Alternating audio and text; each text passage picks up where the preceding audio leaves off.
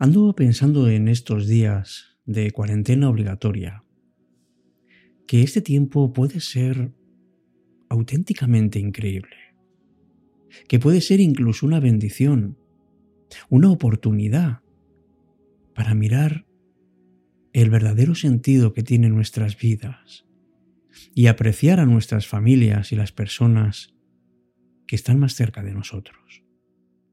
Cuando estamos aislados, podemos identificar esas pasiones que surgen cuando estamos juntos.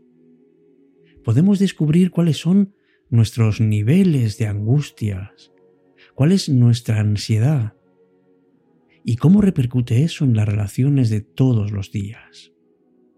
Pero también es verdad que podemos mostrar en estos tiempos que somos generosos y que estamos dispuestos a servirnos. Por eso esa expresión de ven afuera, sal, no es salir ni mucho menos de nuestras casas, en donde estamos confinados para evitar la pandemia. No, es salir de nosotros mismos, es salir de lo que nos aprisiona, es liberar nuestras cadenas, es sentirnos libres para continuar nuestro camino.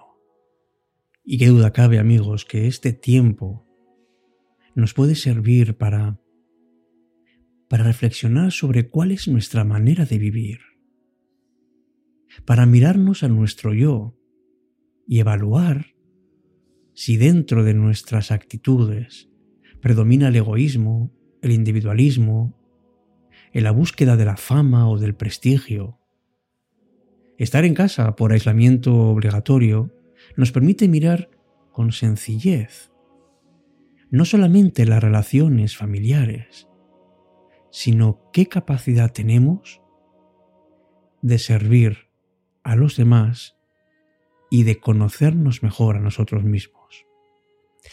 Por eso la llamada de hoy es a salir, pero a salir de nosotros mismos y a intentar disfrutar de la vida con otro ritmo y con otra mirada.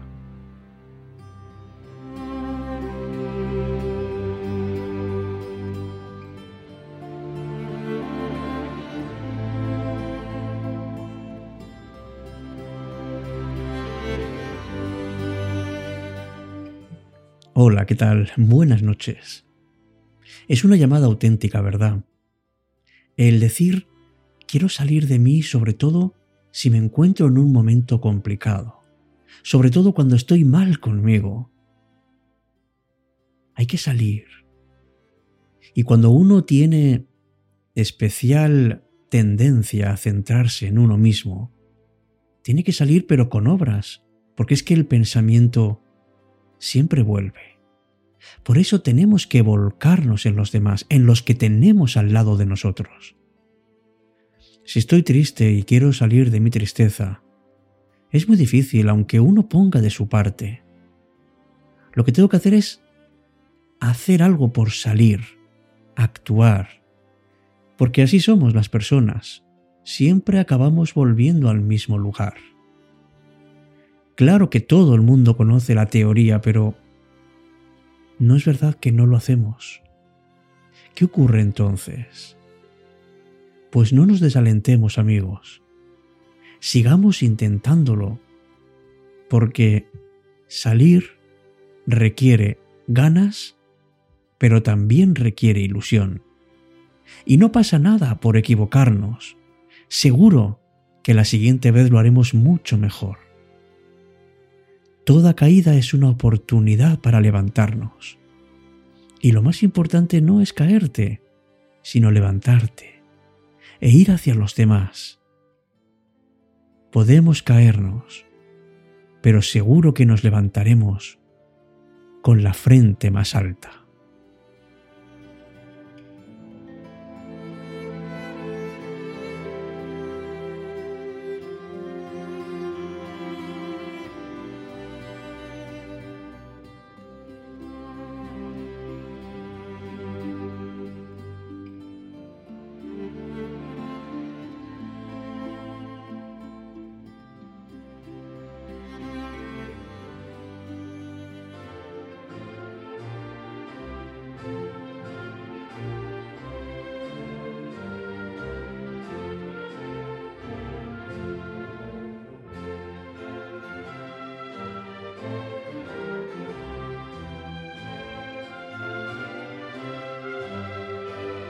A veces es difícil ese equilibrio entre vivir para los demás pero sin dejar de pensar en uno mismo. Y digo que es difícil porque, claro, los problemas que tenemos muchas veces nos absorben.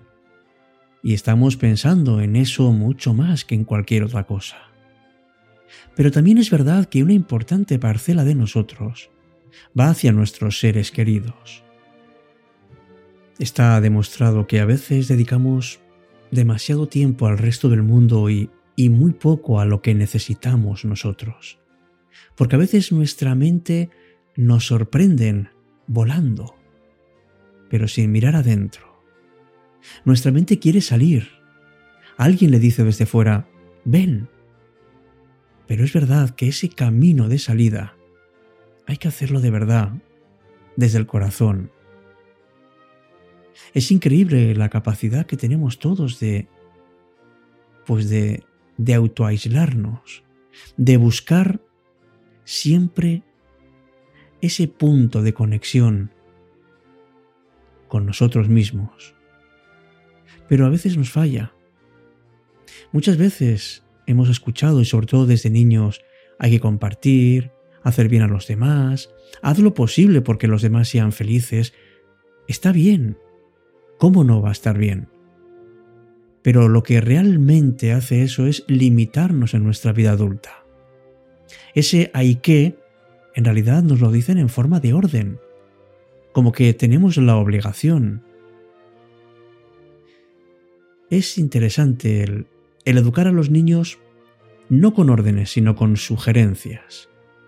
Pero, ¿quién decide lo que está bien y lo que está mal?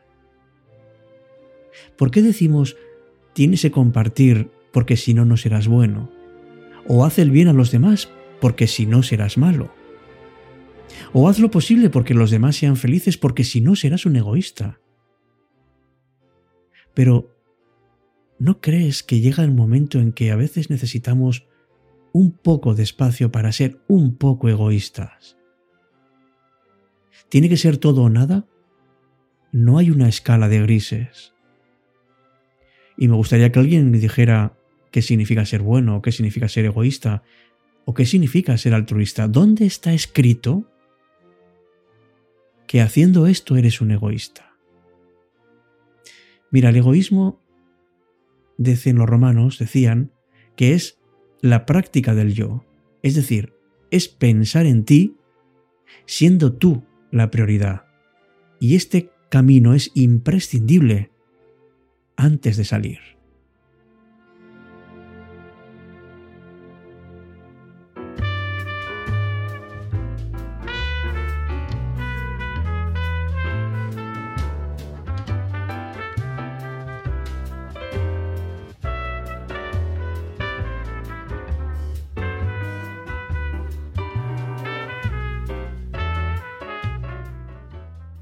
Pues sí, claro que sí, establece en algún momento que tú eres una prioridad para ti.